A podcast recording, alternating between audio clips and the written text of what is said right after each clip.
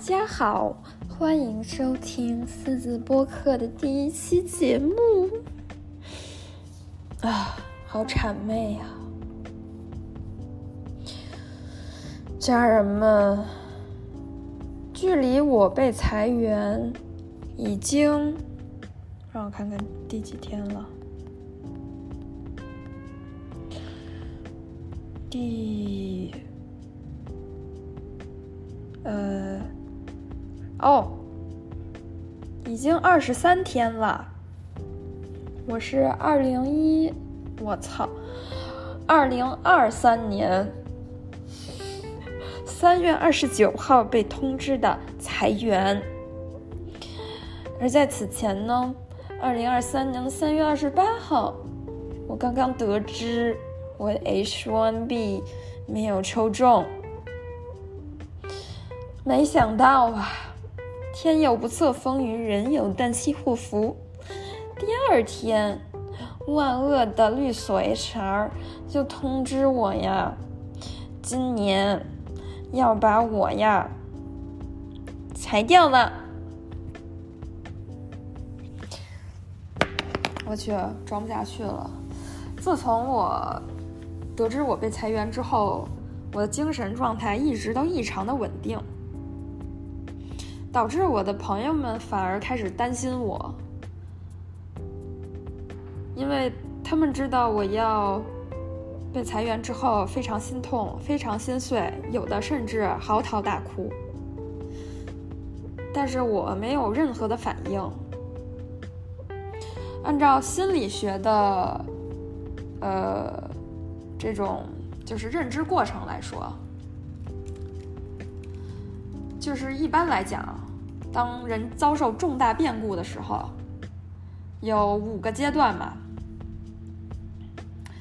其中就包括什么类似呃 denial，然后什么 acceptance，然后 denial 和 acceptance 中间肯定也有一些呃。什么 anger 啊，什么 depression 啊之类的，到底哪五个我也忘了，让我来查一下。哦，denial、anger、bargaining、depression 和 acceptance。我这个人呢，经历了被裁员，一下子我就 accept 了，没有 denial，没有 anger。没有 bargaining，也没有 depression，一步到位。因为被裁员的那一天，我和很多同事都是一起，几乎同时被通知的嘛。我就看到我们办公室有一个韩国人正在焦急的给他的共事过的合伙人打电话，焦急的打电话，焦头烂额，站在楼道里，然后说。虽然我不是美国人，我也没有绿卡，但是我的女朋友是美国人，我可以立即原地马上结婚。这结婚啊之后我就有绿卡了呀，有绿卡之后啊，我就能继续为律所效力了呀。我当时觉得非常非常的震撼，呃。可能是因为我之前也有预料，就是说如果今年抽不到 H1B 的话，肯定会被裁，所以我就没有特别多的情绪，我就说哦。他们问我 Do you have any questions？我说 No。他们也很震撼，对。经过了二十三天裁员之后的休整，我现在的精神面貌还是比较不错的。呃，我的这个职业规划和职业路径可能会有一些变故，毕竟当上律师还不到四个月的样子，呃，在律所工作了不到六个月的样子。在律所工作之后，拿到呃这个美国司法考试的结果之后，通过了之后，然后再宣誓嘛，宣誓之后才能成为正式的律师。之前是类似学徒，呃，虽然学徒和正式律师的工作内容没有任何的区别，可能大家众所周知啊，这个律师分为两两类，一个呢是诉讼律师，一个是非诉讼律师。我就属于这个后者，非诉讼律师，也就是说，不干打官司这事儿。平时呢，谁要是呃公司想要进行买卖呀、上市啊，或者是比如说。呃，某某个人想要投资，呃，公司啊，可以找我们这种非诉讼律师来帮他们检阅一些法律文件，保障啊，他们做的这个交易是合法的。那基本上就是这样，非常无聊的工作，日复一日的蹲在电脑前阅览文件和合同。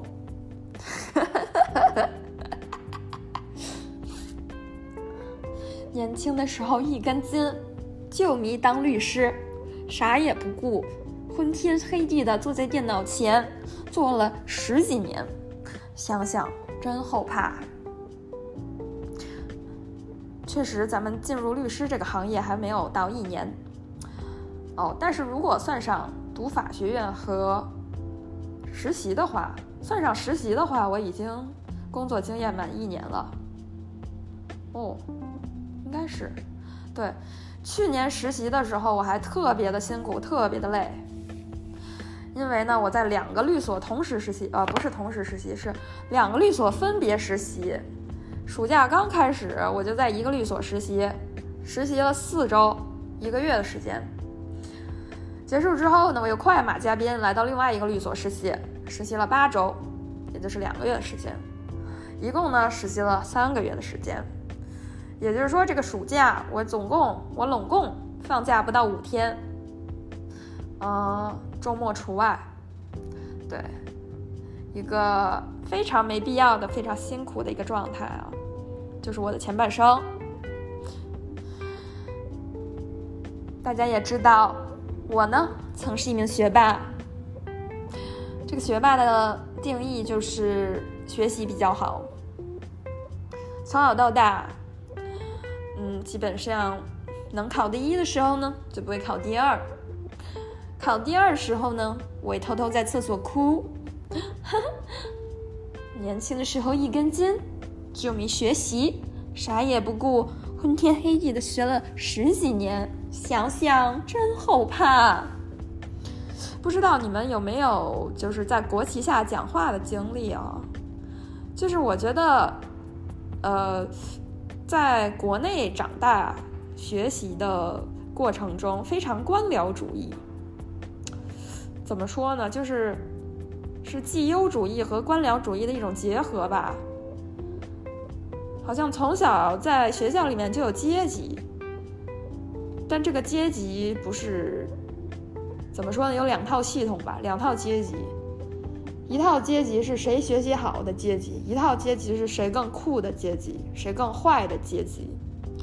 两套阶级系统，啊，这个互不相干啊，我认为是互不相干啊，可能也有一些相关性吧。可能学习越好的人，在这个酷的阶级系体系里，就是，呃，越低，位置越低。就比如说，我小的时候很很早就戴眼镜了，啊。然后这个不抽烟不喝酒啊，不打架，不早恋。我这种人呢，在这种酷阶级中就处于底层。对，一般这种酷人呢，就是和酷人一起玩儿。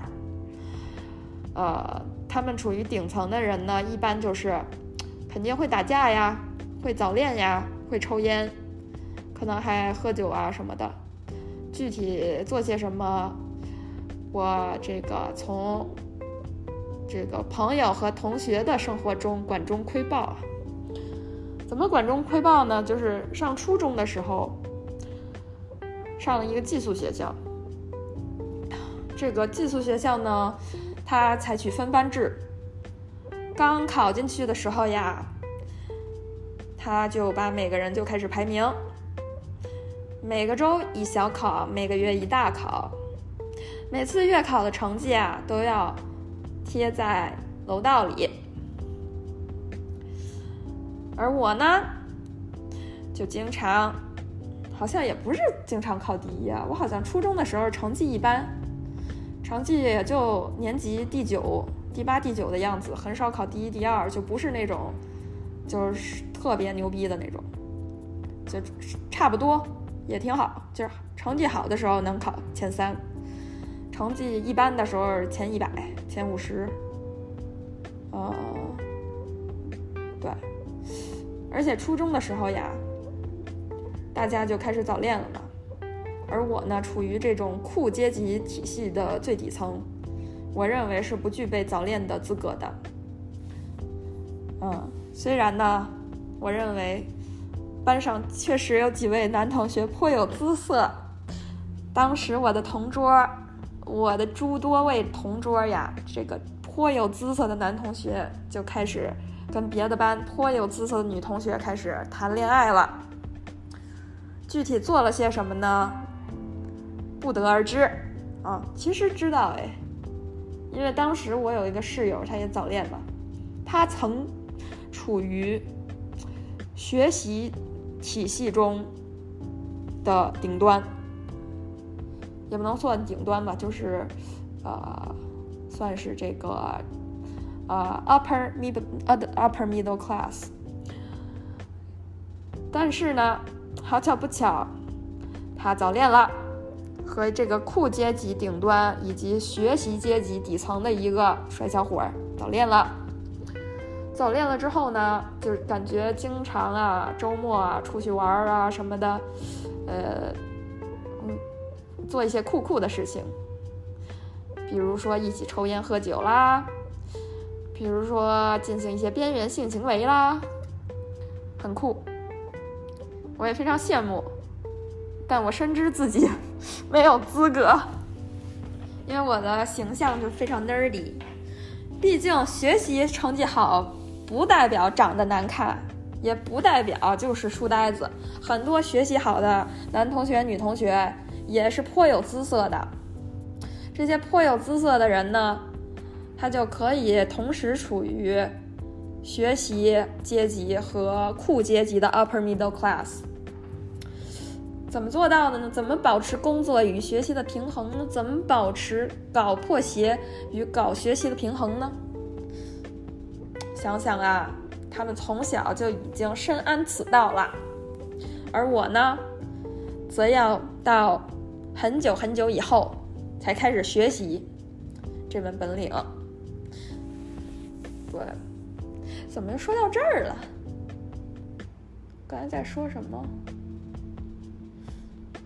说到学习哦，对，说到学习，从小到大就耽误在这点上了，把所有的时间和精力都用在学习上了，图什么呢？其实还是被洗脑比较严重吧，就从小到大都觉得，就把学习当成一种类似呃救赎自己的工具。说的好像有点宏大，但是从小到大确实挺绝望，挺绝望。为什么绝望呢？就是觉得学的很差也要在这个学校里坐着，学的好也要在学校里坐着。那我为什么不学的好一点呢？呃，虽然呢，别人也有选择啊，有选择把这个生活过得更多姿多彩一些，参与到早恋，参与到变酷的这个过程中去，但是我始终非常不自信啊。我不觉得我属于，就是我不是那块料啊。好像很酷的人都已经从小到大就很酷了。我记得上小学的时候，让我印象特别深刻。有一次呢，说我们班是，我去，我是小学的时候我是一班，但小学的时候班不是按成绩分的，小学还没有那么残暴。然后旁边有一个班是二班还是三班啊？他一个孩子的姐姐是一个那种。大姐大，小太妹，就平时就是抽烟喝酒打架。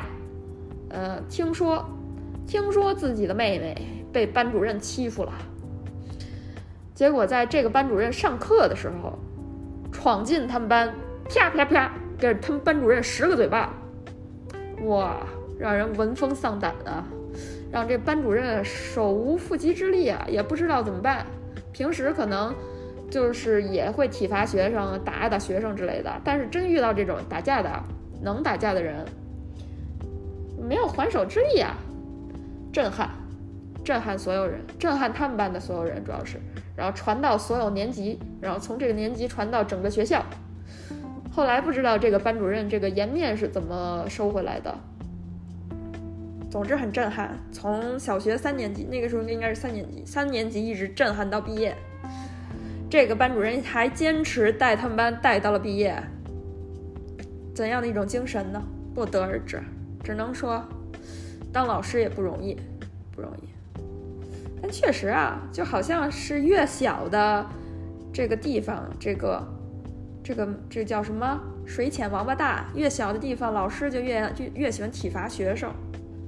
呃，很奇怪，可能他们也享受这种权力凌驾于比自己弱小的人身上吧。就是他们平时可能会被这个年级年级教导主任压制，年级教导主任被校长压制，然后压制到他们这儿，他们就只想压制这个小学生了。恶人自有恶人收啊。嗯，到初中的时候也觉得。就当酷酷酷的人，其实也是要付出代价。毕竟，这个中国的，哎，不能说我国的教育体制还是很残酷的。就包括每个月月考的这个排名贴在墙上，包括所有人都在强调一定要学习，把时间放在学习上。否则的话，就属于浪费时间这件事儿，就让嗯比较乖的小孩儿会非常非常脆弱。毕竟就是整个的价值体系，除了我说的酷酷价值体系之外，就只有一个东西可以评判这个人的价值了，就是学习。就比如说，如果一个人他一直考试考得很差。他就会被当成底层一样对待，就会被老师狠狠的辱骂，然后或者会被老师放弃，因为这个老师的业绩也和学生的成绩挂钩，而他的业绩又和他，比如说，呃，工资和绩效挂钩，所以说学生考的成绩好，他就直接能得到钱啊。那他为什么会没动力督促学生，呃，好好学习呢？就是，他就想逼迫，采取威逼利诱等各种方式，让他得到更多的荣誉和金钱吧，可以理解。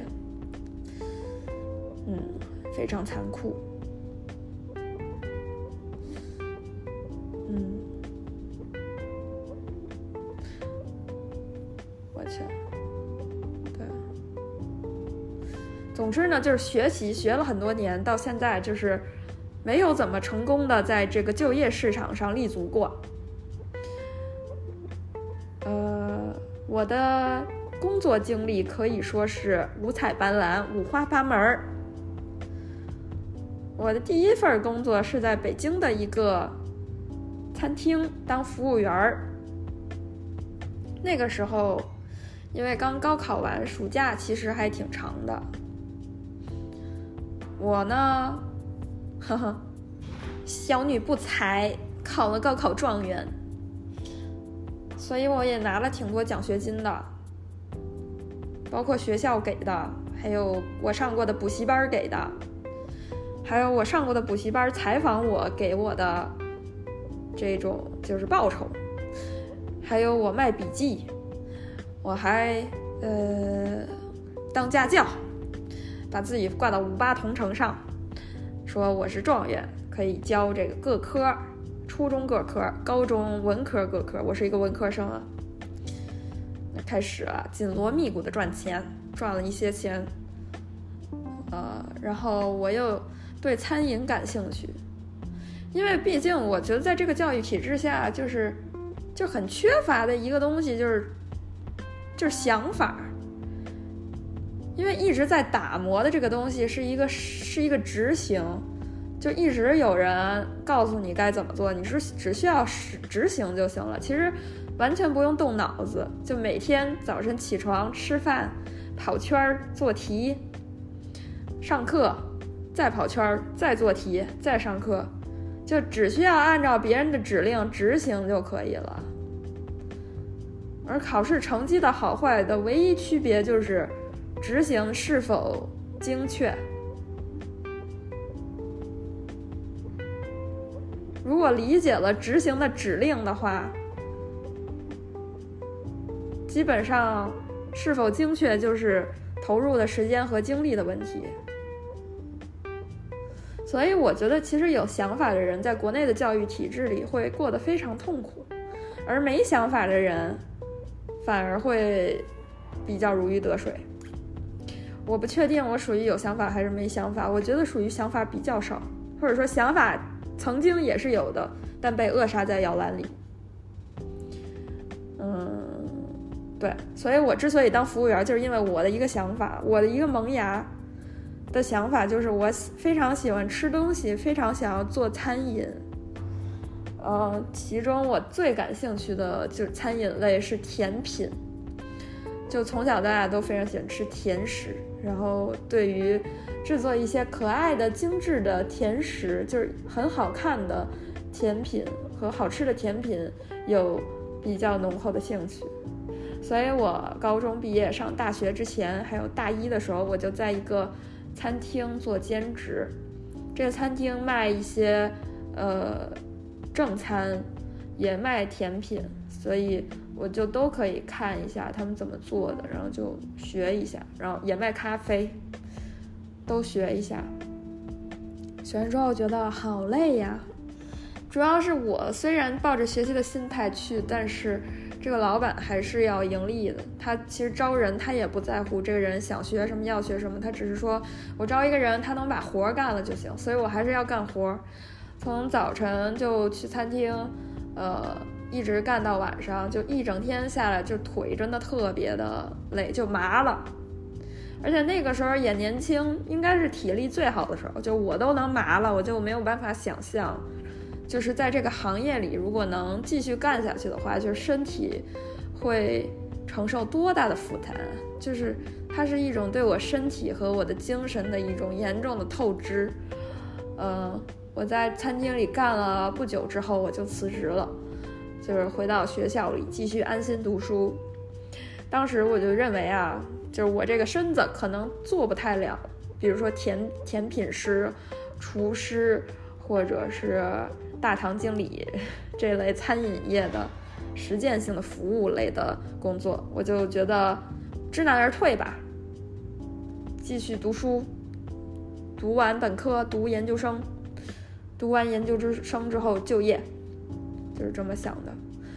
然后我大学的专业也非常的不实用。是中国语言文学系下设的语言学方向。语言学我觉得相对来讲比较学术一些，嗯，就是感觉来都来了，学个技术吧，嗯，然后就学学了一些编程，学了一些实验，然后什么都学，呃，也什么都没学懂，就毕业了。毕业了。之后呢，读研究生，读了一个教育。这教育是怎么选的呢？是因为我实在不想读语言学了，也实在读不下去语言学了。但文科生的选择也就那么多，什么这个人文学科的就读自己专业的，要不然就读一个跨专业但比较好跨的。跨专业比较好跨的，基本上就是譬如社会学，呃。这个文学、教育这几类的，然后就学了教育。我觉得学教育的话，可能还比较容易，也没怎么想就业的事儿。